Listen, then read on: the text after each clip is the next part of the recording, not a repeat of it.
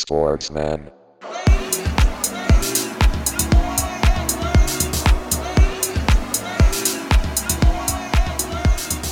Sportsman. Leute, da sind wir wieder. Die Sportsmänner sind zurück. Oder eigentlich noch mit in der Sommerpause, aber äh, es ist so ein bisschen unser, unser Trainingslager, würde ich sagen. Liebe Zuhörer, ihr seid dabei. Staffel 4 startet der Spielersitzung und natürlich in der altbekannten Besetzung mit dem Thorsten, dem Timo und hier am Mikrofon ist der Karl. Jungs, wie geht's euch? Jo, alles gut. äh, Wir pfeifen aus dem letzten Sommer noch. Ja, ja. Ja, ich bin froh, dass ich euch gefunden habe. Ich meine, ähm, es war ja, ich, also unser Timing lässt ja echt noch zu wünschen übrig, äh, liebe Zuhörer. Wir, ich war zu spät dran, dachte so, die Jungs warten schon. Timo kam noch später aus dem Sommerloch zurück, aber der steckt wie jedes Jahr, wenn wir quasi unsere Staffel beginnen in der Vorbereitung. Ähm, Ja. Timo, man kann es dir sagen, ihr seid direkt wieder abgestiegen. ja. Ähm, aber natürlich dann wieder mit großen Ambitionen in. Welche Spielklasse startet ihr jetzt? Äh, Kreisliga A Alsfeld. Kreisliga A Alsfeld. Das riecht nach 25 Toren von dir. ja, auf jeden Fall. Ja, Leute, ähm, es geht wieder los. Die Spielersitzung, äh, wir haben jetzt hier im Vereinsheim ist noch relativ ruhig. Jetzt äh, die sind alle nochmal bei den Familien unserer Mitspieler, bevor es dann äh, in die äh, neue Saison geht. Ähm, wir haben uns immer schon bei unseren Plätze wieder eingesessen hier bei uns am Stammtisch. Ähm, Klimaanlage ist kaputt. Klimaanlage ist kaputt, der Wirt ist noch auf Malle. Es läuft alle, wir müssen hier unser Bier selber zapfen. Äh, der Apfelwein ist nicht gekühlt, aber das wird alles wieder. Und schön, dass ihr wieder dabei seid bei uns. Ähm, es ist schon Episode 68 und in Staffel Ja. 4, Folge 1. Jungs, ich habe mein, mein Bier ist kalt, das ist, war mir wichtig heute. Es war ja auch heiß, ne? Es war ja auch vielleicht heiß, Leute. Boah. Wieder, wie bei Badesalz schon sagen, war sie Hitz, war sie Qual. Aber es gab äh, ein Event, was uns, ähm, was uns viel Spaß gemacht hat. Und wir hatten es angekündigt am Ende der dritten Staffel. Damit äh, legen wir los ins neue Sportsmannjahr. Tour de France, unser Recap, unser Rückblick auf die letzten drei Wochen. Äh, vielleicht die spannendste Tour der letzten zehn Jahre. Äh, Klar.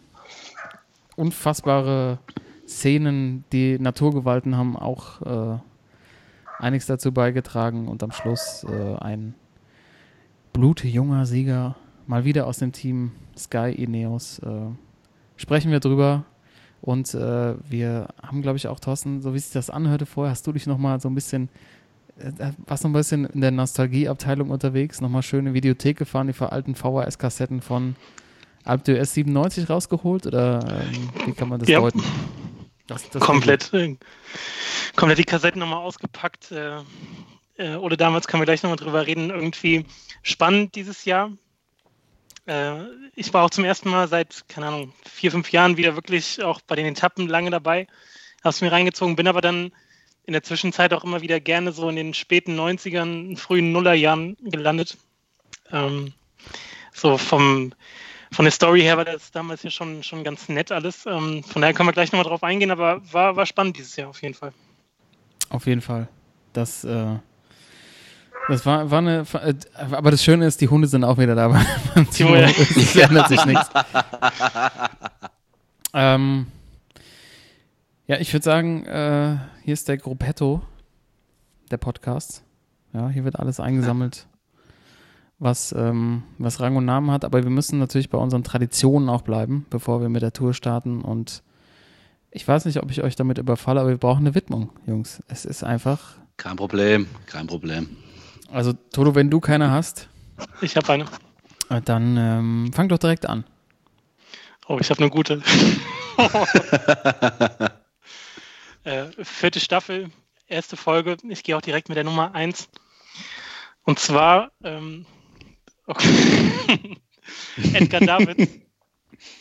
Edgar Davids, der im Jahr Ja. 2012 nochmal die, die Schuhe geschnürt hat in der vierten englischen Liga als Spielertrainer. Ja, Ähm, und äh, es unter anderem als äh, Ziel ausgegeben hat, die Nummer 1 auch für Mittelfeldspieler groß zu machen. Ähm, ja, man kann sagen, es war relativ erfolgreich, das Ganze. Man sieht ja heute überall die, die Einser im Mittelfeld. Ja, ehrlich. Einser, das ist ein reiner Einser. Ähm, fand ich aber ganz nice. Also, ne, von wegen alle reden, ja, ist ein Achter, ein verkappter Neuner, ein Elfer, was auch immer. Nee, Davids wollte der erste Einser sein im Mittelfeld. Number one. Äh, war dann auch von 2012 bis 2014 bei, bei Barnet Mhm. FC Barnet ähm, ist dann aber auch zurückgetreten, weil äh, O-Ton, er wäre zur Zielscheibe der Schiedsrichter geworden. Fand ich großartig. Im ersten Jahr sind nämlich zweimal, zweimal vom Platz geflogen, im, im, zweiten Jahr sogar dreimal vom Platz geflogen. Das Geile war im zweiten Jahr innerhalb von acht Spielen drei Platzverweise. nee, nee, also hier, äh, das gebe ich mir nicht mehr, äh, nicht mit den Schiedsrichtern. Von daher etwas unrühmlich zu Ende gegangen, die Spielertrainerkarriere, aber allein für den für die Motivation und äh, sein Anliegen, da die Eins groß zu machen im Mittelfeld, klare Widmung. Ja, hätte, hätte ich bei der Nummer jetzt nicht erwartet, dass er kommt, aber ähm, zu Recht. ich habe ich hab dazu noch eine andere Frage, die mir heute kam, Jungs. Ich bin an einem Brillengeschäft vorbeigelaufen, ne? Jerome Boateng, also oh. es hat auch mit Edgar Davids was zu tun. Jerome Boateng ist jetzt ins Brillenbusiness eingestiegen, ne? Ganz schicke, ja. edle Rahmen. Ähm, ist ja auch selber Brillenträger. Ich frage mich, warum er nicht auch mit so einer geilen Sportbrille spielt. Das fehlt komplett. Gibt's nicht mehr. Ja, stimmt. Also echt so, nicht mehr. So Jerome mit so einer, mit so einer geilen Hipster-Sportbrille, ähm, so Horace Grant-mäßig. Horace Grant, ja, Mann. Also der bei, wo hat er gespielt? Magic und Bulls. Mhm. Unter anderem. Ja. Das, das wäre doch, mal, wär doch mal was Geiles in der Bundesliga. Jerome mit so einer schönen Brille auflaufen würde. Nur mal als als Inspiration, weil ja Edgar Davids, deshalb komme ich drauf, äh, auf seiner, auf, als auf der Einser-Position gerne mit der, mit der Brille rumgelaufen, so leicht getönt. ja, und, und damals in, in dem Nike-Spot war es so auch so, er hat dann auf den Knopf gedrückt und hat, äh, hat dann die Sensoren entdeckt irgendwie, ne? so die, die Lichtstrahlen, die kein anderer mhm. gesehen hat. Ja, ja, diese, diese Laserstrahlen. Ja. Vielleicht war, hat er die Brille nicht mehr genau. gefunden, genau. als er dann wieder angefangen hat. Und das war sein Trick in der ganzen Karriere dass er ähm, immer vorher schon sehen konnte, wo er sein Gegenspieler hinläuft und deshalb weniger rote Karten kassiert hat. Kann sein. Ja, und dann, und dann, genau, im Alter. Hm. Ja, lässt, die, lässt auch, ja, dann hat er die Schärfe nicht eingestellt und so. Das wird genau. sein. Also, ähm, Edgar Davids. ja, Jungs, geht schon wieder, geht schon wieder los. Der Rost wird langsam abgeschüttelt. Edgar Davids tritt ihn uns aus den Locken. Und äh, Timo, erzähl mal, wen widmest du die heutige Folge? Ja, ich habe die Nummer 68, nicht die Nummer 1. Ähm, War mir klar. Und zwar bin ich da zufällig, äh, zufällig draus gekommen. Und zwar geht es auch um einen Fußballer, was man wahrscheinlich bei der 68 nicht, äh, oh. man nicht dran denkt. Ähm, und zwar äh, ist mir da äh, Ricardo Rodriguez, kennt ihr bestimmt noch vom VW Wolfsburg, ne? Ja. Den Schweizer. Mhm. Und zwar hat er bei ähm, AC Milan, hat er die 68 seit 2017, seit er da hingewechselt ist. Und ich habe mich mal so ein bisschen äh, ein bisschen geguckt, warum er die 68 hatten. Das ist eher eine traurige Geschichte. Und zwar, ähm, also alle seine Brüder, er hat noch zwei Brüder, die auch äh, Profifußballer sind. Und zwar Roberto, der jetzt beim KFC Oerdingen spielt, in Deutschland in der dritten Liga. Mit, und mit Francisco, der. Oder was? genau, mit Kevin Großkreuz ah, zusammen. Ja, okay. Und äh, Francisco, der in der Schweiz spielt, beim FC Lugano. Ähm, auch alle beiden die 68. Und zwar ist das der Geburtsjahr ihrer Mutter äh, die Marcella heißt und äh, 2015 mit nur 47 Jahren an Krebs gestorben ist. Und dessen Geburtsjahr war 1968 und deswegen haben die drei Jungs äh, die Nummer 68 als Rückennummer, um an ihre gestorbene Mutter zu erinnern. Also finde ich eine ganz interessant, zwar eine traurige Geschichte, aber ganz interessante Story darüber, über die 68. Ja, krass, dass du das wieder ausgegraben hast. mir im Leben nicht eingefallen, da zu gucken, aber äh, die Geschichte, da, dann, die, wenn die Geschichte dazu, das passt natürlich, ne? Ähm, ja. Timo, danke für deine Widmung. Äh, bei mir am, am Schluss wird es nochmal äh, so ein bisschen aggressiver, emotional. Äh, vielleicht auch ähm, passend zum Start der zweiten Liga. Heute Abend spielte der FC St. Pauli. Mhm. Ähm, und ich habe mir herausgesucht, Klaus Tomforde. Ja. Oh. Äh, einfach, ich glaube, in der Bundesliga-Geschichte der emotionalste Keeper, der seine Paraden gefeiert hat. Ja. Wie ein Torjäger, wenn er getroffen hat. Ähm, ja, äh, sensationelle Trikots gesportet, bis 99 bei St. Pauli gespielt, absolutes Urgestein. Äh, was soll man mehr sagen? Das ist, äh, ich glaube, ich glaube auch ein richtiger Sportsmann. Ich glaube, der war gut am, gut am Glas. Ich glaube, der hat auch nichts, der hat auch kein Bier verkommen lassen. Nee. Ähm, das sind alles nur Spekulationen, aber äh, ich glaube, der äh, völlig zu Recht ähm, hier in, im Sportsmann-Podcast Sportsmann der Spielersitzung und, mal erwähnt. Und der jetzt auch, äh, Klaus Tomforde ja auch äh, einer der Protagonisten, oder zumindest äh, war er dabei jetzt bei einem der Events jetzt im Sommer, und zwar bei der U21 ist er ja, glaube ich, Torwarttrainer gewesen. Genau. Da war jetzt die U21 EM äh, und äh, hat er ja irgendwie die Teude da trainiert. Stellt euch jetzt mal davor, äh, hier Steppi Kunz und er bei so einer Skatrunde. da, da, fließt doch, da fließt doch einiges an. Ja, klar. An Ch Chopeten, Chopins oder wie auch immer ihr es nennen mögt. Ähm, Jungs, schöne Widmung, finde ich, zum Start unserer vierten Staffel. Und ich finde, so langsam kommen wir auch wieder rein. Man merkt, es, es, es läuft wieder rund. Es läuft wieder ein bisschen lockerer. Ähm, und ich finde, Bier ist auch ein guter Übergang äh, zu Tour de France. Und zwar äh, Tour de France. Tour de, Tour de France, wie Ole früher immer gesagt hat. Äh, und ich glaube auch einige oder wahrscheinlich jeder aus dem, aus dem Fahrerfeld jetzt, nachdem sie in Paris eingefahren sind, sich ein Bierchen gegönnt hat. Ich persönlich fand es schön als Hesse, seid ihr auch, seid ihr auch, ihr beiden, äh, ja. dass Florian Nass in der Übertragung irgendwann mal gesagt hat, äh, da wird auch, werden auch die ein, da wird auch der eine oder andere Shoppen getrunken. Ja. Großartig. Großartig, ja. Also als Hesse muss ich sagen.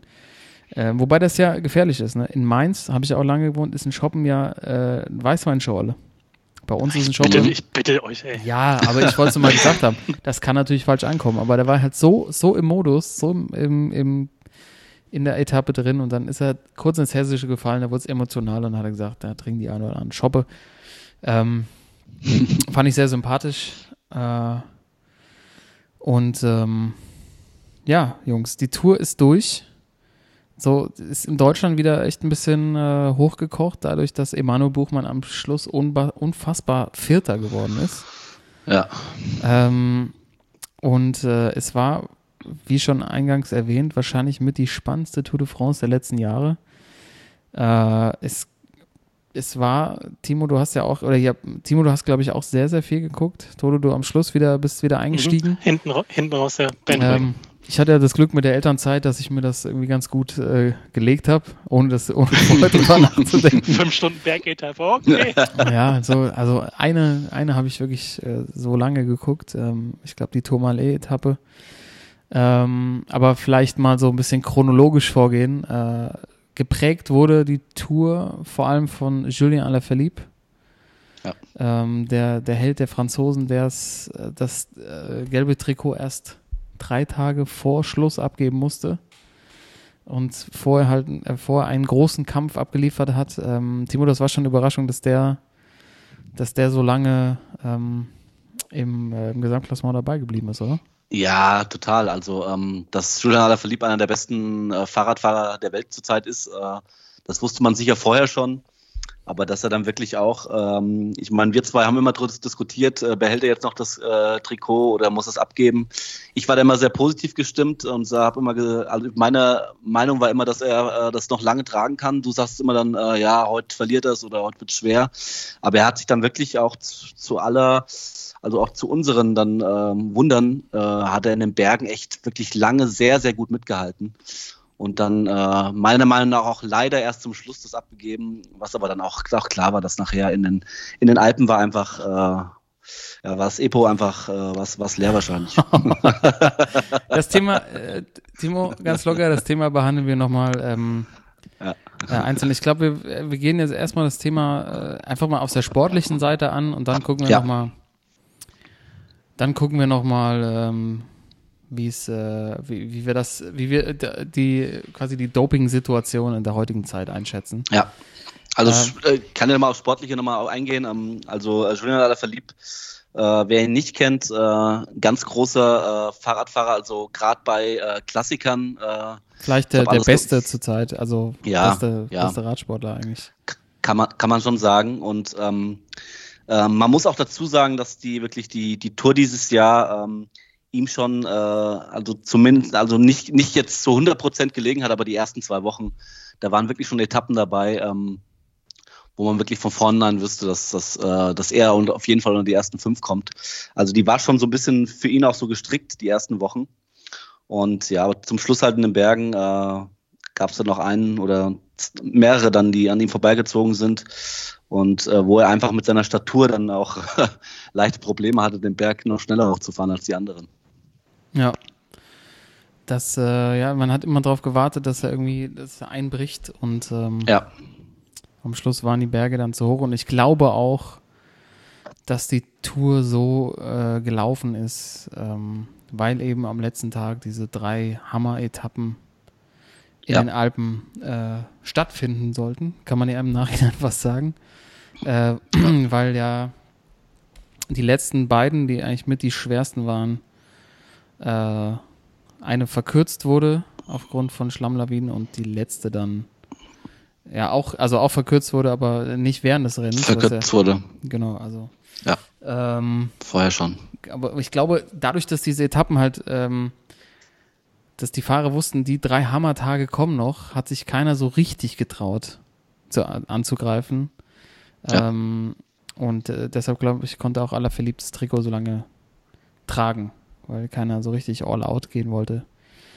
Ähm, gucken wir mal die Trikots an. Also Bernal gewinnt die Tour mit 22 Jahren.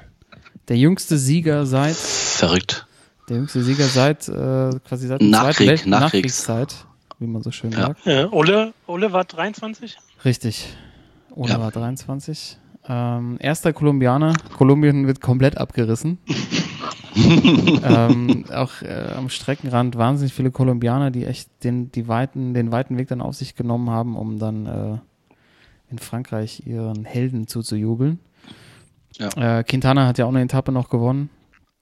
Äh, dann haben wir natürlich, ein bisschen langweilig, aber zum siebten Mal neuer Rekord. Peter Sagan, grünes Trikot, ein Etappensieg hat er sich geholt. Ja. Ähm, aber für die Sprinter war es dieses Jahr irgendwie, war es ja gar nichts. Also ich meine, auch wenn Caleb Ja. Ewan dann am Schluss doch dann drei äh, äh, Etappensiege eingefahren hat, aber die Tour dieses Jahr war schon wirklich knüppelhart, äh, was die ähm, was die Streckenführung anging. Also Vogesen, Pyrenäen Boah. und Alpen, Boah. kaum eine Etappe, wo es wirklich komplett flach daherging, was ja wirklich für einen Zuschauer äh, gut ist. Und ich glaube auch, ähm, auch in den nächsten Jahren wahrscheinlich äh, weiter so geführt wird, weil diese, diese erste Woche, wo es nur flach dahin geht, äh, hat sich irgendwie überholt, glaube ich. Ja. Man ist aber auch, also ging es mir zumindest so ein bisschen hin und her gerissen. Also einerseits will man ähm, irgendwie Spektakel, auch ich fand das jetzt gut auch, dass so- sozusagen am, am vorletzten Tag oder am letzten offiziellen Renntag jetzt am, am Samstag vor der Paris-Etappe äh, alle nochmal die Hosen runterlassen mussten. Ne? Also dass es da wirklich um alles ging. Äh, Schlussanstieg von 33 Kilometern, also völliger, völlig übertrieben. Äh, vor allem nach dem Programm vorher die Wochen schon. Ähm, das findet man auf der einen Seite gut, andererseits ähm, braucht man es dann auch nicht wundern, wenn die da bei der Etappe im 33 Kilometer Schlussanstieg auch ein Stundenmittel von über 30 km/h hatten, ähm, das dann natürlich auch wieder eingeladen ist oder man davon ausgehen kann, dass es natürlich auch wieder mit, mit dem einen oder anderen Mittelchen äh, verbunden ist. Also man kann jetzt auch nicht sagen, okay, fahrt weniger, fahrt weniger steil, ähm, dann wird es, sag ich mal, realistischer, ne, dass es auch zu stemmen ist, das Ganze. Also man ist da, wie gesagt, immer so, also geht es mir immer so ein bisschen hin und her gerissen.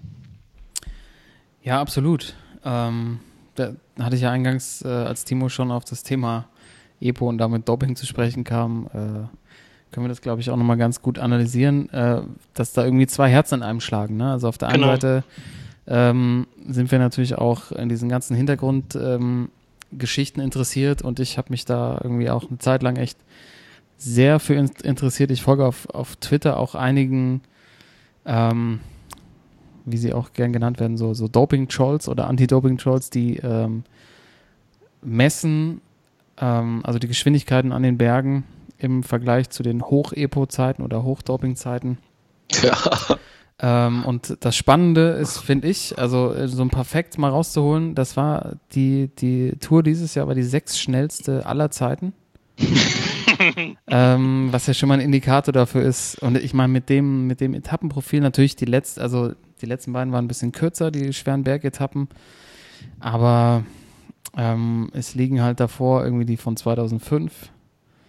Dann kommt die zweitschnellste war 2017, dann 2003, 2006, 2014 und 2019. Also ähm, wenn man, wenn man jetzt nur mal von den Geschwindigkeiten ausgeht, die Strecke ist immer ungefähr gleich lang, ähm, dann muss man schon sagen, und die, also die, die Technik hat die Technologie hat sich jetzt nicht so krass weiterentwickelt, dass Hm. man da sagen würde, das ist vielleicht der Grund und die DNA der Fahrer in zehn Jahren, glaube ich, auch nicht. Weil das Gewicht, glaube ich, von den Fahrrädern auf 6,8 Kilos begrenzt ist. Auch da kann man wenig, äh, wenig, äh, glaube ich, Impact sich irgendwie rausziehen. Ähm, muss man schon, wenn man das äh, ganz, ja, wenn man sich die Zahlen anguckt, schon sagen, da wird wahrscheinlich immer noch was im Umlauf sein. Ähm, du musst aber, also was ich, äh, ich nochmal sagen möchte, man muss mal, äh, muss aber auch mal gucken, ähm, also ich habe jetzt keine Zahlen oder so, aber gefühlt her war, gab es dieses Jahr echt wenige Etappen, wo wirklich so gebummelt wurde. Ne? Also äh, gerade auf der einen Flachetappe, wo das Windfenster die Jungs irgendwie so ein bisschen rausgefahren haben, was die da teilweise für Tempo gefahren sind. Und in den, ich kann mich noch daran erinnern, in den letzten Jahren gab es immer mal so vier, fünf Etappen, wo wirklich so, ey, wo sie wirklich fast standen. Ne? Und Hm. ich, vom Gefühl her gab es echt dieses Jahr wenig Etappen, wo es wirklich äh, langsam angegangen worden ist. Ja, das stimmt. Ähm, aber vielleicht, weil sie sich auch, weil sie es zutrauen. Also es sind ja alles Ja, Spekulationen, klar, die wir hier anstellen können. Ja. Ähm, aber das ist, das ist nur so ein Fact. Und der andere, also zum Beispiel Quintana äh, hat ja die Etappe gewonnen über den Galibier. Galibier, ja, ich glaube Galibier war das, ne? Genau, und hat da neuen ähm, Rekord da. Rekord, Rekord aufgestellt und ist eine Minute schneller gefahren als die, als die verrückt, Zeit ey. davor. Also das ist schon, das ist schon, das sind schon Welten.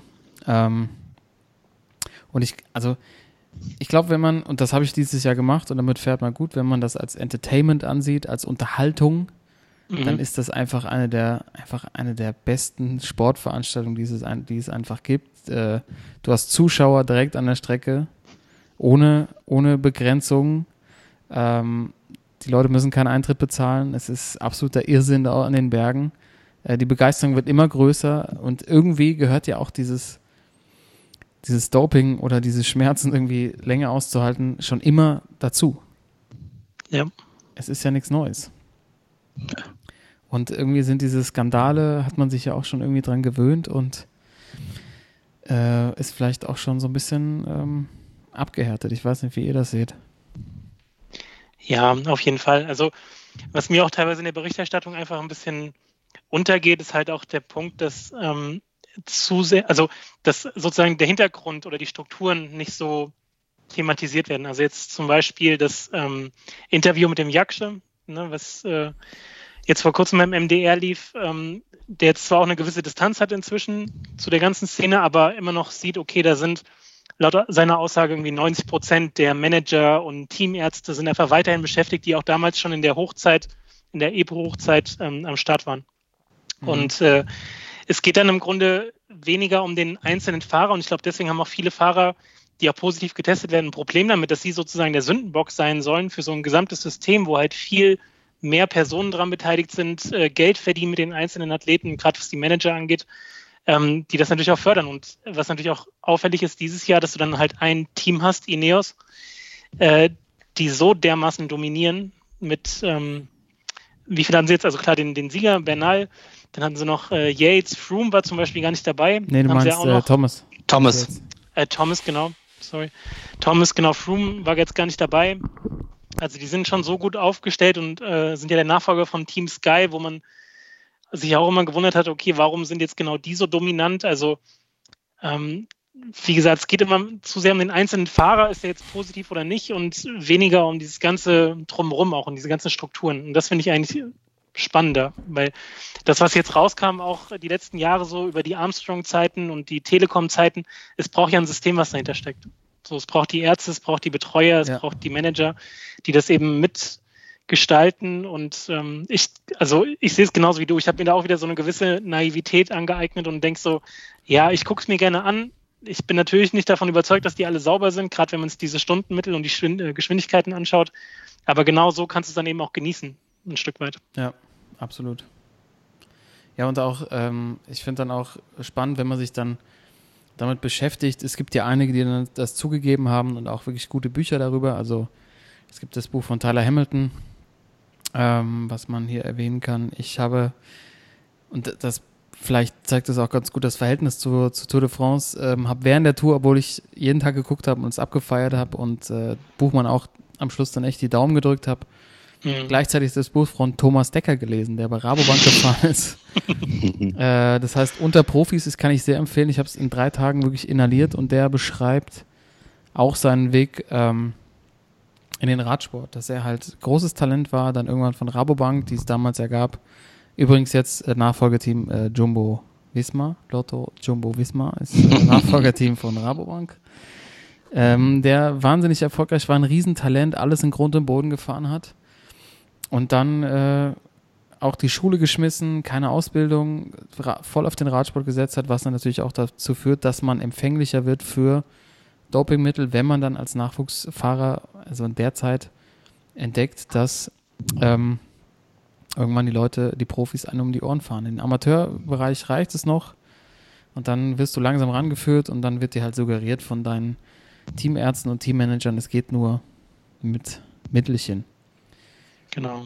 Und ähm, das ist ähm, das ist verrückt. Also der ist dann mit Michael Bochert unterwegs, damals äh, holländischer Meister, auch ich glaube bei der Tour 98 auch relativ weit vorne gelandet im Gesamtklassement. Mhm. Mit dem geht er halt so, also, also im ganzen Team, ich, vielleicht ist das auch so eine Ritualisierung, dass man eben sich so als Gemeinschaft findet, hauen die sich halt im Trainingslager jeden Abend, verbeulen sie sich die Rüstung, saufen die sich einen rein. Dann gehen die noch im Puff und dann bis morgens um fünf, dann geht es am nächsten Tag hart trainieren, sieben Stunden. Und das machen die jeden Tag.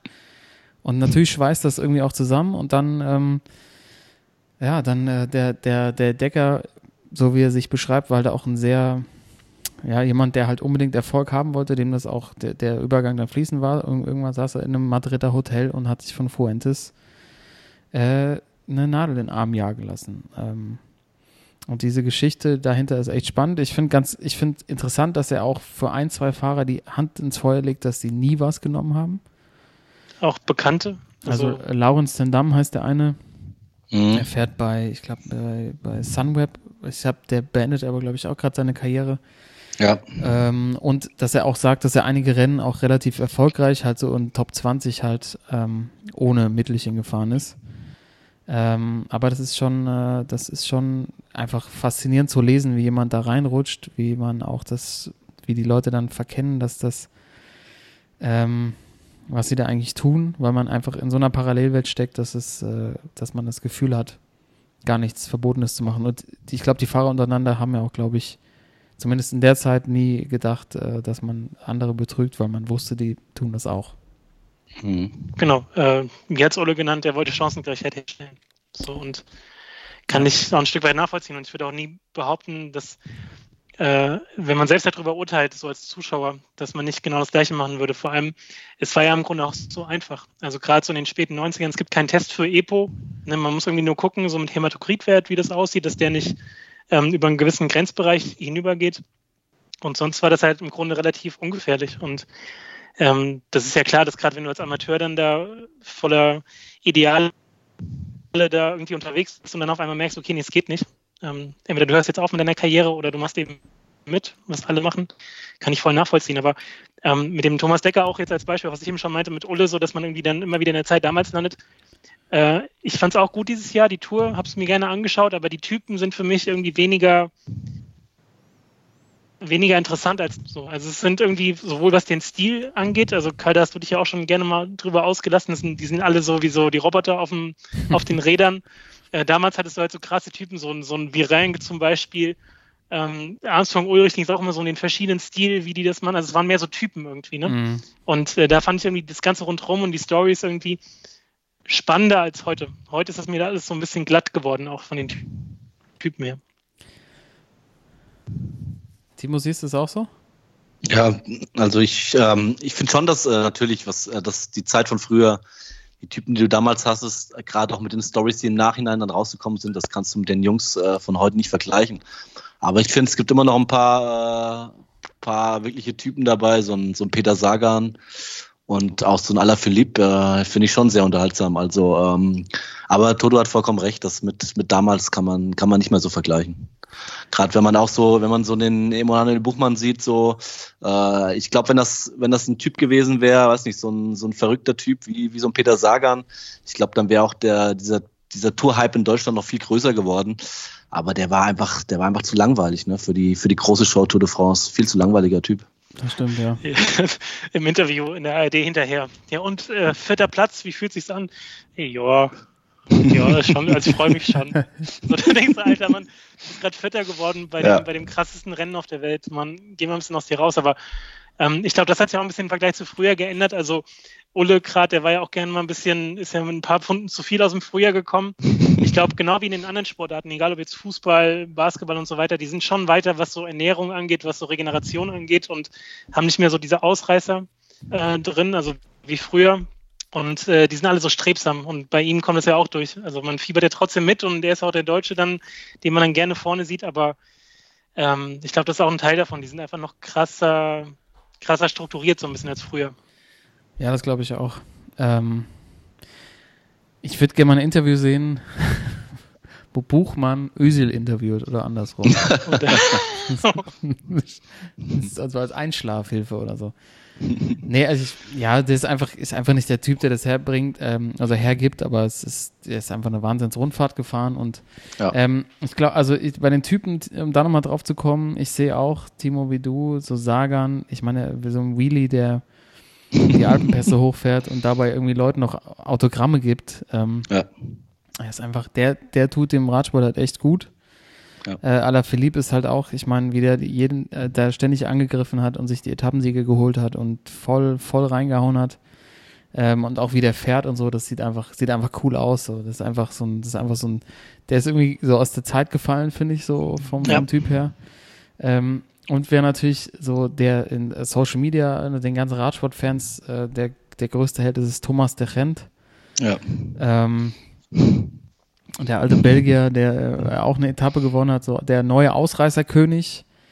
Ähm, der, das war eigentlich mein Lieblingstweet der Tour, ähm, nochmal unterstrichen hat, dass er auf der letzten Bergetappe nach Val Thorens angegriffen hat mit Tim Wellens zusammen, der auch lange ja das Bergtrikot hatte. Und Ja. dann extra zu zweit gefahren sind, damit es endlich mal ein Foto aus dem Rennen von den beiden zusammen gibt, ohne dass jemand anderes drauf ist. Und das ist, das ist wirklich ein Boss-Move, finde ich. Also Ja, das zu machen, nochmal so, wir fahren dann auch so, dass keiner hinter uns auf dem Bild ist und dann haben sie sich auch so voll reingehauen, weißt du, so dass sie auch wirklich angestrengt aussehen. Äh, das, äh, das großartig, sowas. Ähm, Ja. Aber nochmal, also den Punkt abzuschließen, es kann, ich glaube, es kann, kann wirklich daran liegen, dass alle jetzt mit Helm fahren und alle mit Brille. Du konntest früher einfach mehr sehen von den, ähm, von den Fahrern. Also hast äh, die, am letzten Berg, wenn sie den Helm ausgezogen haben, wenn sie die Brille irgendwie weggeschmissen haben, dann hast Ja. du einfach mehr, mehr gesehen. Dann irgendwie Das Leiden. Mit, ja, das Leiden mit Kopftuch. Äh, Pantani oder Jacques Durand, der Ausreißerkönig der 90er, wenn wir schon dabei sind.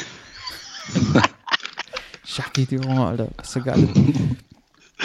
ja, und Und äh, die, die Fahrräder sahen halt auch wie Fahrräder und jetzt sind, sind das halt so, so Zukunftsmaschinen oder so, aber ähm, und den Punkt habe ich auch nochmal gehört, tatsächlich bei unserem, äh, bei, was heißt bei unserem, beim, beim Lenz, beim Lenz Armstrong. Der hat es ähnlich auch schon mal formuliert, dass, ähm, dass, dass, die, dass man den Charakter der Fahrer nicht mehr so wirklich sieht, weil die halt alle so äh, abgeschottet sind mit diesen riesen Brillen und ähm, dem Helm. Und äh, ich finde auch nochmal ganz spannend daran, darauf einzugehen, ähm, ob euch das auch aufgefallen ist. In der Berichterstattung, es waren ja immer diese Armstrong-Zeiten, waren ja immer so die dunklen Zeiten des Radsports, die nicht mehr äh, existieren. Voldemort. Voldemort. Der Name, der nicht genannt werden darf. Lance Voldemort, ja. Voldemort. Das so könnte, hätte auch heißen können, wenn er aus Belgien gekommen wäre, wäre das Lance Voldemort. Lance Voldemort. Ähm, und der, äh, unser, unser, unser siebenfacher Toursieger, der nicht mehr ist, äh, der Lance, ähm, ist, hatte jetzt während der Tour den erfolgreichsten Sportpodcast in den USA zumindest, oder ich glaube in sehr vielen Ländern war er unter den Top Ten. Ich habe auch regelmäßig reingehört, weil du einfach von einem sehr erfahrenen Radsportler und äh, jemand, der halt auch weiß, wie man gewinnt, äh, hinter die Kulissen blicken konntest, äh, zusammen mit George Hincapie, seinem langjährigen Lieutenant, möchte ich ihn nennen, äh, immer die Etappen analysiert haben und auch äh, vorausgeblickt haben.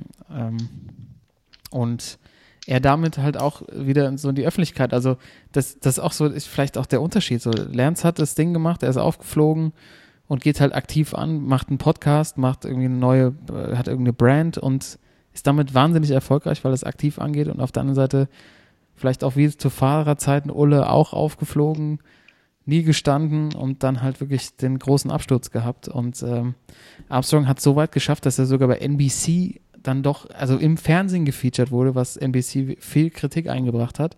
Ja. Aber selbst auf der ARD, ähm, als es um die Abstände, weil die Tour ja dieses Jahr so spannend war, ging, äh, wurde dann auch wieder gesagt, Armstrong damals sechs Minuten irgendwas auf Ulrich. Also Namen von Fahrern aus dieser vermeintlichen dunklen Zeit wurden in den Mund genommen, ähm, ohne dass es da auf einmal so Berührungspunkte. Es war so No-Go gefühlt vor zwei Jahren. Mhm. Und jetzt hat, sich, haben, hat sich das wieder irgendwie so, als hätte sich das irgendwie erledigt, als wäre diese Zeit jetzt so, kann man, kann man wieder machen. Also es äh, fand ich, fand ich spannend, dass sich das in die Richtung entwickelt. Mhm. Ja. Ähm, ja, und da ähm, der, der, Co. beim ersten, wie hieß er, Fabian Wegmann? Ja. Ja. Genau. Hat ja auch einen guten Job gemacht. Ähm, ich fände es auch gut, wenn da viele von früher noch mal so ein bisschen auch mehr zu Wort kommen würden. Und wahrscheinlich braucht es jetzt einfach so ein bisschen zeitlichen Abstand. Ähm, es passt halt zu Armstrong, dass der halt auch so vom Typ her sich jetzt nicht irgendwie im Kämmerchen verbirgt, sondern dass er auch nach draußen geht und auch so ein bisschen die Öffentlichkeit wieder sucht. Ähm, und wie du sagst, also mit Ulle das genaue Gegenteil. Und trotzdem ist aber auch so der, der Weg auch von den, von den anderen, also der Pantani zum Beispiel, der ist ja auch mit wie vielen Jahren dann allein irgendwie in einem, an einer Überdosis in einem Hotelzimmer Rimini gestorben. Mhm. Äh, also die haben alle aus der Generation eher dran zu knabbern, ähm, auch dass sie so zum Teil als Sündenböcke dargestellt werden. Und äh, der Armstrong ist auf jeden Fall ja die Ausnahme. Also gibt es ja schon auch äh, heftige Biografien dann im Nachhinein von den Profifahrern von damals, ähm, weil die natürlich auch den Zugang haben ne, zu den ganzen Kreisen, was so Doping, Drogen und so weiter angeht. Ja, klar. Also ähm, ich glaube, genau, also ich glaube, es hat einfach ein bisschen Zeit gebraucht und wie gesagt, es wäre auch cool, wenn die da jetzt im nächsten Jahr das ähm, auch im ersten oder auch bei Eurosport, ich weiß gar nicht, wer macht denn bei Eurosport? Frau Ringold. Da sind wir hey, noch dabei. Ja, Nach der Ringold natürlich. ja, ja, ja. Also wäre auf jeden Fall cool, wenn noch so ein paar Stimmen von damals jetzt auch wieder so ein bisschen Gehör finden. Ja, das stimmt. Aber ähm, in dem Zusammenhang hatte ich so einen, einen Gedanken, das vielleicht auch so die Situation von Jan Ulrich nochmal beschreibt, ne? Der, mhm. ich meine, der war der erfolgreichste, Tour gewonnen als einziger Deutscher. Und wie sich jetzt so rausstellt im Nachhinein, haben da alle den gleichen Scheiß genommen, ne? Mhm. Und jetzt muss, also jetzt guckt er sich wahrscheinlich auch die Radrennen an und sieht dann andere Ex-Profis mhm. vor der Kamera. Ich meine, Virenque kommentiert äh, am französischen Fernsehen. Ja, ähm, genau. Ich weiß ja nicht sogar, wahrscheinlich sogar zweimal, also beim größten, damals größten Skandal Festina aufgeflogen. In anderen Ländern sind auch Ex-Profis am Start, wo man auch weiß, die haben gedopt. Contador. Contador, Contador ist am Start. Ähm, ja. Keine Ahnung, Jens Vogt ist auch in der Hochzeit des Epo gefahren, ist nie aufgeflogen, so, soll jetzt nicht äh, keine Ahnung, was da gelaufen ist, aber man sieht seine ganzen Ex-Kollegen und eigentlich ist man selber der, der Größte gewesen, die hat die wahrscheinlich auch alle mit großgezogen, ne, weil der Hype durch dich gekommen ist. Und mhm. dann ähm, schmierst du so fürchterlich ab. Und dann musst du dir das angucken und damit auch irgendwie klarkommen. Und er hat ja auch irgendwie nur so halb was zugegeben, leugnet eigentlich eher noch, dass, also die Situation frisst einen, muss einen doch auffressen.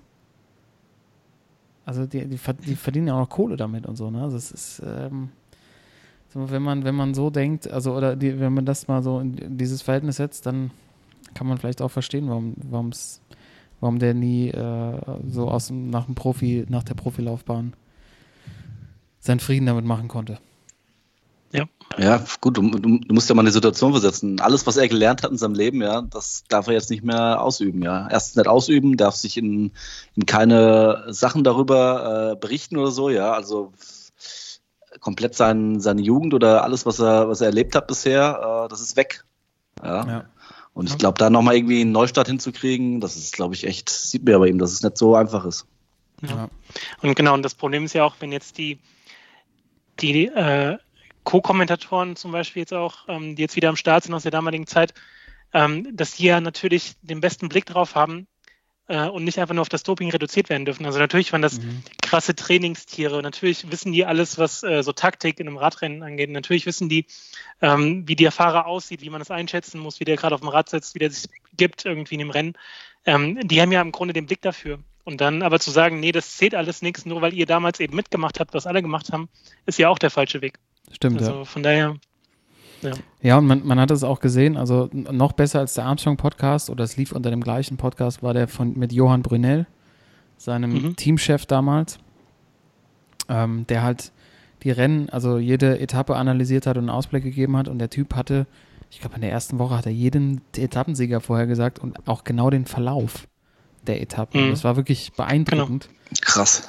Und ich finde, also wenn man wenn es dann reduziert und alle hatten die gleichen Mittel, so wie Ullis gesagt hat, ich musste auch auf das Level kommen, glaube ich auch, dass das Postel damals einfach schon am besten vorbereitet war und mit Brunel einfach das Mastermind dahinter hatte, ähm, warum die so erfolgreich waren. Weil, also, um nochmal auf das Interview mit diesem Jak mit Jaksche zurückzukommen, der am Schluss ja auch nochmal auf Ulrich eingeht und sagt, der hatte halt so viel Ja-Sage um sich herum und der sogar irgendwie der Party oder der Gaudi-Ulle und so, der hat, also, der halt voll auf die Kacke gehauen hat und trotzdem immer da vorne reingefahren ist. Also, das Talent von dem war, glaube ich, so unfassbar, aber er ist einfach ja. nicht drauf klargekommen. Weil, ja. also, dass der es immer wieder geschafft hat, auf dem zweiten Platz zu fahren, auch der, der ich glaube, der hat wirklich hart gefeiert. Und ich meine auch, ja. Es gibt ja auch Geschichten, dass der während der Tour halt abends schon mal so zwei Rotweinflaschen geleert hat und so und trotzdem so erfolgreich war. Ähm, also und auch wirklich anscheinend wenig geschlafen hat und äh, wirklich nicht zu fassen eigentlich. Also das, das ist einfach so eine Maschine. Ja. Ähm, auf der einen Seite gibt es ja Geschichten, wie so ein Trainingslager am ersten Tag nicht hinterherkam, am zweiten Tag noch dranhing und am dritten Tag alle im Grunde Boden gefahren ist. Und auch in diesem Thomas Decker Buch, es gibt so ein Buch, äh, einen Berg in der Nähe von äh, Pisa. Da hat so ein berüchtigter italienischer Radarzt gearbeitet. Nie irgendwie mit Doping aufgeflogen, aber es gab immer Gerüchte. Und der hat seine Athleten an einem bestimmten Berg hochfahren lassen. Der Cecco oder wie er heißt? Ja, oder Cecchini oder so. Cecchini, ja, Cecchini. ja genau. Ja, genau. Der war, Hamilton war auch, glaube ich, bei dem irgendwann. Genau. Ja, und äh, da gibt es so einen Berg und Decker sagt, bis heute nicht geschlagen Jan Ulrich mit irgendeiner so mit irgendeiner so Zeit von, also irgendwie 20 oder 25 Sekunden schneller als der zweitschnellste. Das war irgendwie Casagrande oder so und Basso war auch schnell. Und ähm, das, also da hat er wahrscheinlich, das war wahrscheinlich so am Anfang der Karriere, hat er da ein Ding hochgeknallt und dann nie wieder rangekommen, aber schön im Sitzen. Naja. Ähm, ja, es ist, äh, man, ich meine, wir gucken ja noch man von außen. Stundenlang. Man könnte stundenlang drüber reden, wir gucken ja noch von außen drauf und ähm, es ist, äh, man, man, man kann sich, man kann sich eigentlich, ich glaube, man, also wenn man die Bücher liest, kriegt man ein Gefühl dafür, man kann sich glaube ich, nicht vorstellen und das ist echt eine eigene Welt, aber das Produkt, was am Schluss rausfällt, ist einfach höchst unterhaltsam, muss man einfach sagen. Yep. Timo. Ähm, ja, also ich muss ehrlich sagen, ähm, ähm, man darf da, äh, also wenn man sich wirklich für den Radsport interessiert und für die Tour de France sich äh, interessiert, äh, ich bin da einfach so rangegangen, dass ich das einfach, dass dieses Thema irgendwie komplett von mir weggeschoben habe. Ne? Ich ja, glaube, genau. wenn man da schon, wenn man da schon so mit, äh, mit Vorurteilen rangeht, dann, äh, dann hat man auch keinen Spaß dabei, den Jungs dazu zu gucken, wie sie den Berg äh, da hochgehen und eine Attac Attacke nach dem anderen reiten. Aber äh, wenn man das irgendwie sich, ähm, sich das komplett erstmal diese drei Wochen wenigstens mal von sich wegschiebt, dann, äh, dann war die Tour de France wieder überragend. Also hat mir unglaublich Spaß gemacht. Ja, und aber zum Abschluss auf der anderen Seite seit 2013 bis auf ein Jahr Sky Ineos jedes Mal die Tour gewonnen. Ja. Und äh, als Nibali gewonnen hat, 2014, glaube ich, ist ja Froome rausgestürzt. Also genau. Ja, aber ich habe, äh, ich glaube trotzdem, dass es in, in, den nächsten Jahren äh, spannender wird, weil natürlich äh, Bernal 22, da ist noch ein Thomas, da ist ein Froome vielleicht nochmal, der vielleicht nochmal zurückkommt. Aber ich fand äh, auch äh, Jumbo fand ich dieses Jahr eine, also meiner Meinung nach sogar die bessere Mannschaft in den Bergen als Ineos. Äh, Nächstes Jahr wechselt der Dumoulin dahin, ne? Hast mitbekommen? Genau, also ja, und deswegen äh, glaube ich schon, dass es, also natürlich wird Ineos die jedes Jahr wieder einen Fahrer haben, der da Favorit sein wird, aber ich glaube, es wird, äh, hat man ja dieses Jahr schon gesehen, ja, die ersten vier innerhalb von knapp zwei Minuten, also da kann man sich schon auf die nächsten Jahre wieder freuen. Ja. Und meinst du, ähm, Buchmann kann, hat irgendwann mal die Chance, das Ding zu gewinnen? Ich glaube es nicht. Okay. Also ich glaube nicht, dass er, äh, dass er, also es kommt immer drauf an, ne? Also wie die Tour, äh, das ist ja immer die, das Interessante, wie, wie die Tour verläuft, was da für Etappen drin sind. Äh, äh, das große Problem dieses Jahr war ja auch, dass äh, im Zeitfahren, dass er da irgendwie das, das Team nicht hatte, dass ihn da und auch er selber nicht so stark war im Zeitfahren wo er, glaube ich, ähm, also beim Zeitfahren hat er, glaube ich, irgendwie fast eine Minute verloren. Und äh, ja, kommt, kommt halt drauf an, wie die Tour geschnitten ist. Wenn's, äh, vielleicht gibt's mal eine, eine Tour, wo, wo er dann äh, ganz oben dabei sein wird. Aber ich, ich glaube auf jeden Fall, dass er in den nächsten Jahren äh, die Top Ten auf jeden Fall ist für eine Überraschung gut. Man, schauen wir mal, hat der Kaiser gesagt, ne? Richtig. Hm, Ja. Und der, Ola Ja, der, schon. der Ratkaiser hat immer gesagt, der Lenz und Tour de France. Ja. Ja, also ich glaube, also auch vielleicht zum Abschluss nochmal kurz, also ich glaube schon noch, dass der die nächsten Jahre auf jeden Fall immer Top 10 drin Ja. hat. Einfach weil er so vom Typ her, also als Bergfahrer, wenn er in der Form ist, äh, wie heißt es immer, wenn er gute Beine hat, ähm, dann wird er da auf jeden Fall im Gesamtklassement immer aufgrund der Berge immer vorne dabei sein. Aber wie du sagst, also Zeit fahren und dann auch die Konstanz so über die drei Wochen hinweg. Ob es so ganz oben reicht, weiß ich auch nicht, ob er da auch nicht im falschen Team vielleicht ist. Das kann sein. Ich habe jetzt, ich habe nochmal eine Statistik gesehen, dass äh, äh, wenn man nur die Bergetappen nimmt, dass er sogar Dritter geworden wäre, weil er im Ja. Zeitfahren so viel Zeit verloren hat. Genau, Genau. genau. Ja, mal gucken, ähm, wie, das, wie das weitergeht, aber er wird auf jeden Fall. Er hat jetzt bewiesen, dass er es kann und äh, vielleicht sagt das Team dann auch, ja, dann kriegst du mal noch ein, zwei mehr Helfer an die Seite gestellt, weil Sagan das irgendwie auch immer alleine hinkriegt. Und man muss ja auch, äh, muss ja dazu sagen, gerade von deutscher Seite, das sind ja wirklich, äh, die haben ein paar Leute, Jungs da noch im, im Hinterkochen. Also wenn man jetzt gerade den, äh, wenn ich, äh, Nils Pollitt fand ich unglaublich interessant und äh, auch äh, Lennart Kemner, also Der, da sind ey, schon ein paar gute, Kemner, das sind schon ein paar Kemner gute Talente, ne? Kemner, glaube ich, könnte, Kemner wird eine Grand Tour gewinnen, sage ich jetzt einfach mal. Hm, Glaube ich auch. Oh. Also das, Steile These. Der ist also, der, der Junge, der ist, der ist 22, der ist so alt wie Bernal, der ist ein starker Ja. Zeitfahrer, was ja immer ein gutes, Ja. gutes Ding ist. Ist lang mit Dumoulin gefahren, hat sich mal angeguckt, wie, wie das geht. Er wird bestimmt sich auch ein bisschen was von dem abgeguckt haben und die Berge kommt er auch wahnsinnig gut hoch. Also der hat auf jeden Fall alles, was es, was es dafür braucht. und äh, interessant ja auch, äh, angeblich ja wohl nächstes Jahr äh, zu Bora, also mit äh, Buchmann vielleicht zusammen nächstes Jahr. Ach, krass. Als okay, Doppelspitze, hab ich- ne? hab ich nicht Also. Ja, sein Vertrag läuft irgendwie aus und Bora ist wohl schon dran. Also das wäre auch irgendwie für den deutschen Radsport irgendwie ein, eine gute Doppelspitze. Da Buchmann äh, und Kemner. Vielleicht werden sie irgendwie, was, was schade wäre, irgendwie Peter Sagan los und sich irgendwie nur so auf die äh, Gesamtwertung zu konzentrieren. Dann könnte man das Team vielleicht auch so ein bisschen umbauen und äh, ja, das wäre vielleicht für den Buchmann äh, am besten. Ja, das, ähm, das kann sein. Aber Doppelspitzen müssen ja auch nicht immer funktionieren. Nee. Ähm, Timo, ganz kurz nochmal die Frage. Du hast ja, wie, wie, wie hast du bei Kicktipp, äh, Kick- Kicktipp abgeschnitten? äh, ich bin 14. geworden. Boah, Digga. Ja, ja 14. Platz. Von wie viel? Ich glaube so 160, 180, 200 irgendwas so in einem Dreh rum, ne? Ah, nee, 19. bist du. 19 Ich okay, ja. gerade vor mir, ja. ja. Ich bin 145. geworden. Aber du hast ja kaum, kaum getippt. dafür muss ich sagen, ich habe äh, irgendwann aufgegeben, weil ich es ein paar Mal nicht gepackt habe zu tippen. Ich glaube, ich habe am Schluss noch Punkte gemacht, weil ich habe nämlich den Toursieger richtig gehabt. Ich auch. Hast du auch Bernal gehabt? Ich hatte Bernal, äh, Sagan hatte ich richtig und äh, das, das war schon, glaube ich. Sonst alles hatte ich, Ja, hatte ich anders getippt, aber Ja, okay, verstehe. Sehr gut. Ähm, Jungs, zum, zum Schluss, ne? Man kann ja immer so viel drüber reden, über diese ganze Geschichte. Ähm, ich glaube, man muss es selber mal ausprobieren. Yep. oh je. Gef gef gefällt, mir, gefällt mir, wo das hingeht. Es äh, war ziemlich ruhig Sprich jetzt weiter. und äh, verschiedene, verschiedene Antworten. Ähm, nächstes Jahr die Sportsmann Challenge. kündige ich hiermit an, wir fahren einen Tour de France Berg. Ja, ohne oh Absteigen. Tour Malé. Tour mal. Also, seid ihr dabei? Das ist die erste Frage. Ja, Mann. Also, ich meine, wir können es auch so machen, Timo, Thorsten und ich fahren und du machst ähm, Ja, Begleitfahrzeug. mit oder eh mit Du bist hinten im Auto. Epo. Ja, das wäre natürlich auch geil, wenn wir uns noch Epo Ja. besorgen können. Einer fährt mit So- so Epo, um eine mal zu gucken, wie es funktioniert. Ja, ich mit Oh, Epo ja. am besten dann, ne? Ja, muss mal gucken. Äh, Ich könnte mal unsere befreundeten Ärzte fragen, ob die was machen. Nein, das ist natürlich, das ist natürlich Quatsch. Du fährst mit Asbach. Mit Asbach und was Weizen, ja. Schön Asbach Cola in, in meiner Flasche drin und dann geht's, geht's zu Ja, Berg. schön.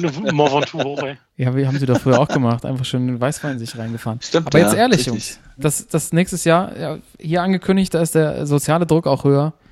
Nächstes Jahr fahren wir einen Tour de France Berg. Wir halten euch hier Aber, auf dem äh, Laufenden während, der, während der Tour oder? während der Tour. Mhm. Also es muss auch nicht unbedingt ein Berg sein, der in der Tour drin ist. Also ich könnte also nächstes Jahr womöglich oder wie Herbert Watteroth früher sagte, wohl möglich äh, ähm, Ventoux und äh, Alp Alp Jazz. d'Huez, denke ich mal, könnten nächstes Jahr beide drin sein. Ja. Ähm, was man machen kann, ist natürlich, man fährt einen Berg, der nicht dabei ist, weil es dann ein bisschen ruhiger ist und geht dann äh, zur Etappe auf den Hang und podcastet von dort live. Das wäre so nice. Ich habe es ja im letzten Jahr beim Giro miterlebt. Ja, Und das ist ja natürlich nochmal eine Nummer kleiner. Und das, also die Erinnerung daran ist nach wie vor so krass und es war so, so geil, einfach wenn die da hochkommen und die Karawane kommt vorbei und so weiter. Also lass das auf jeden Fall mal machen, ne? Ja ich, ich glaube aber, dass man tatsächlich dafür auch ein bisschen trainieren muss. Könnte unter Umständen helfen, ja.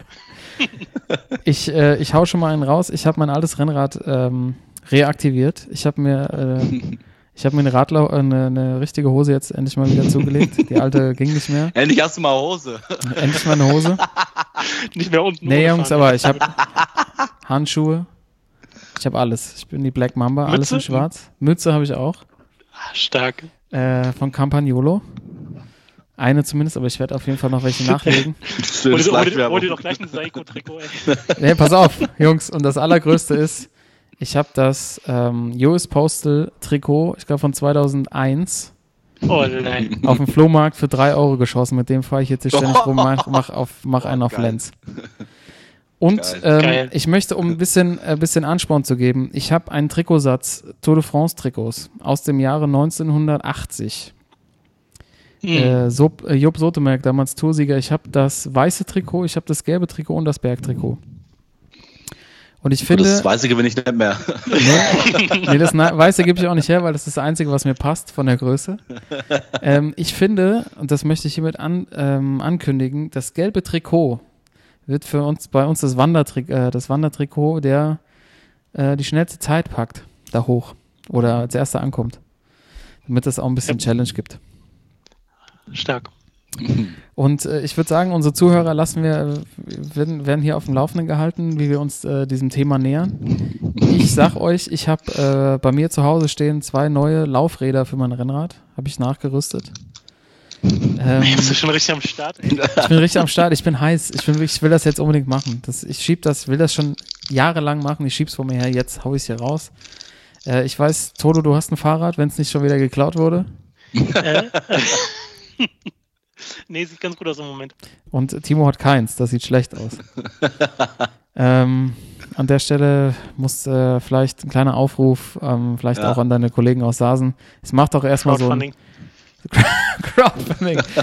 Es macht doch erstmal so ein Hollandrad. Äh, wie hieß der damals bei äh, T-Mobile, dieser, der im Hollandrad immer früher in Münster gefahren ist? Ja, ich Ja, weiß, das du geile meinst. Geschichten. Wie hieß der denn? Nicht Grisha Niemann, der war bei Rabobank. Der eine Tour, diese Bergetappe gewonnen hat in Gelb war. Wie hieß der dann? 2007 oder sowas. Äh, Linus Gerdemann. Linus Gerdemann. Ja, genau. Danke, danke. Ja, machst du unseren Linus Gerdemann. Und ich würde auch sagen, die Sport, Sportsmann Challenge kann dann auch vergrößert werden. Also wir, äh, suchen uns ein schönes Haus dann nächstes Jahr und dann geht's da hoch. Aber man Ja. muss, glaube ich, trainieren. Ähm, also Berg und alles andere klären wir noch, aber ähm, das vielleicht noch zum Abschluss. Man kann viel drüber labern, labern aber ich glaube, die Qualen einmal selber durchzumachen, ähm, macht das dann doch noch ein bisschen anfassbarer. Und liebe Zuhörer, wir versuchen euch das dann hier mal so rüberzubringen, Jungs. Ich bin auch schon voll bei Strava drin, bei dieser äh, Lauf- und äh, Fahrrad-App. Es gibt natürlich viele andere noch, aber das ist gerade mein äh, präferierter. Ich habe ich hab einen ähm, Pulsgürtel, ich bin voll am Start. Alter, ey, Ja, ja. Ja, so ist es. Also, keep up, Boys. Habt ihr noch was, Jungs? Es war ein verrückter, es war ein verrückter Sommer, NBA und äh, Fußball und äh, die ganzen Themen würde ich jetzt einfach mal vorschlagen, verschieben wir auf nächste Woche. Können wir schön mit Fußball starten. Ich glaube, Supercup geht schon los. Nächsten Samstag, ja. Nächsten Samstag, dann Sonntag sind wir wieder am Mike. Oder machen eine schöne. Bundesliga-Vorschau natürlich wieder. Schöne Bundesliga-Vorschau. Mal gucken, was da für verrückte Sachen durchgegangen sind. Ich habe gerade noch währenddessen gelesen, Ribéry kommt nicht zur Eintracht, weil er mal konnte. Und äh, Boateng, Kevin, Kevin Prinz ist auch, ist auch gescheitert, äh, gescheitert. Also es sind schon wieder verrückteste Enten am Start und äh, die hauen wir auch nächste Woche nochmal raus, was wir da Schönes gelesen haben. Ja. Ähm, und äh, eins nach dem anderen würde ich sagen, die weiteren Themen ergeben sich dann. Dann zieht auch wieder nach dem Sommerloch, ziehen auch wir und die Sportsmänner an. Dann gibt es auch wieder ordentliche Verpflegung hier im Vereinsheim, bei uns in der Spielersitzung. Und ähm, jetzt müssen wir erst nochmal die, die Beine einschmieren, die Tour verarbeiten. oh, der Lenz wird abgeholt. Wer wird abgeholt? Oh ja. Der Lenz wird abgeholt. Der Lenz, ja, Lenz ist der durch. Polizei. Ja, die Hunde, Hunde haben's, haben's, haben's, haben's die Blut, haben die Blutbeutel erschnüffelt. Im, unten im äh, Wohnmobil. Ja. Der, wie hieß der? Mo Motoman hat doch immer die Epo. Motorman, genau. Motoman. Ja, also nochmal vielleicht Leseempfehlungen zum Schluss. Einmal, Thorsten, äh, Tyler Hamilton. Tyler Hamilton, genau. Äh, Titel ist äh, Die Radsport-Mafia. Der, der englische Titel ist ein bisschen geschmeidiger, irgendwie The Secret Race. Mhm. Ähm, kann man super gut weglesen. Und ähm, ja, also äh, jeder, der mit der Zeit damals was anfangen konnte, ist es auf jeden Fall, für den ist es Pflichtlektüre. Ja, und von meiner Seite nochmal Thomas Decker unter Profis. Äh, kann man auch sehr gut weglesen. Wenn man jetzt nochmal in Urlaub fährt und sich ein bisschen mehr für das Thema nochmal einlesen will. Und äh, Timo, dann vielleicht nochmal dein Lesetipp zum Schluss? Äh, lustige Taschenbuch, Band 127. Alles klar. Also ich meine, wenn du mit den drei Büchern in Urlaub fährst, hast du eine gute Zeit am Pool, würde ich sagen. Ja, Kannst du zwischendrin, wenn es dir zu viel wird, kurz lustige Taschenbuch bringt dich wieder runter. ähm, wir machen jetzt so, Spielersitzung reicht. Die Frauen rufen schon an. Wo bleibt ihr? Die Song hat noch nicht mal angefangen und ihr sitzt schon wieder so lange zusammen. Von daher, Jungs, euch vielen Dank, liebe Zuhörer. Schön, dass ihr wieder dabei seid. Staffel 4 ist on the way für die Spielersitzung. Und ähm, wir freuen uns, dass ihr dabei seid. Bis nächste Woche. Tschüssi. Ciao. Jo, ciao. Sportsman.